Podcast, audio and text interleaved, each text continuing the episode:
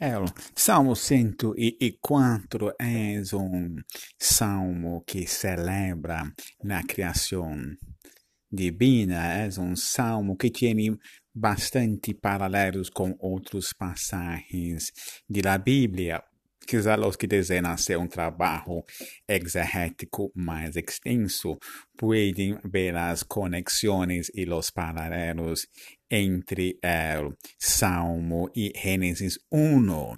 También hay paralelos con la revelación divina a Job en el libro de Job y es interesante ver eso. Yo quería destacar quizá tres princípios teológicos que vemos en ese salmo.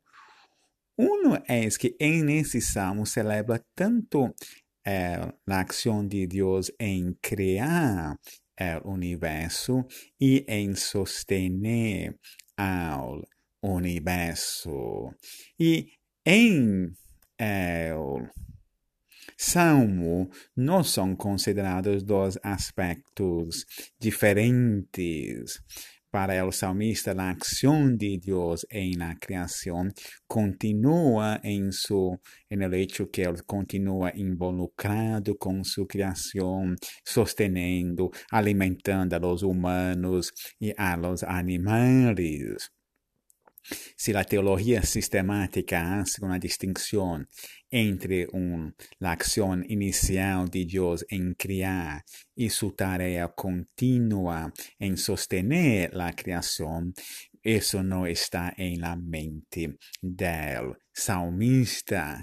Vemos el tema nuevamente de las aguas que ya hemos visto que son las fuerzas asociadas con las fuerzas de la creación de la ante las fuerzas de la destrucción, las fuerzas contrarias a la creación, pero acá los, los aguas estão em el control divino. El poder de Deus é grande o suficiente para manter as águas sob controle e manter elas sobre uh, em seus limites e não ameaçam a la criação. E com isso há a desmistificação do Leviatã. O Leviatã é o grande monstro marino representa as forças del caos, é um ser muitas vezes que tem dimensões espirituais,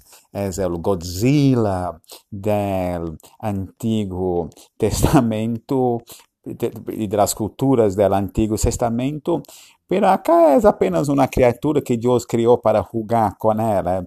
Ela está reduzida quizá ao status de uma grande baleia ou um, um delfim. Mesmo o que para nós outros humanos pode parecer uma grande ameaça e ser uma causa de grande terror, delante de Deus no es nada. E, e Deus, então, provê, e é interessante que acá no Salmo, o Deus não é somente um Deus que provê a necessidade, dá ao pão que sustenta sua vida, pero juntamente com isso dá o vinho que lhe alegra o coração, o aceite que dá brilho a seu rosto. Deus é um Deus generoso em la provisión a los seres humanos desea no solamente la supervivencia, sino la alegría. Por eso que, por ejemplo, en el, en el Deuteronomio, la nuestra generosidad hacia los pobres no es solamente para las cosas básicas de la vida, pero debe los permitir gozar de las bendiciones de la creación de Dios.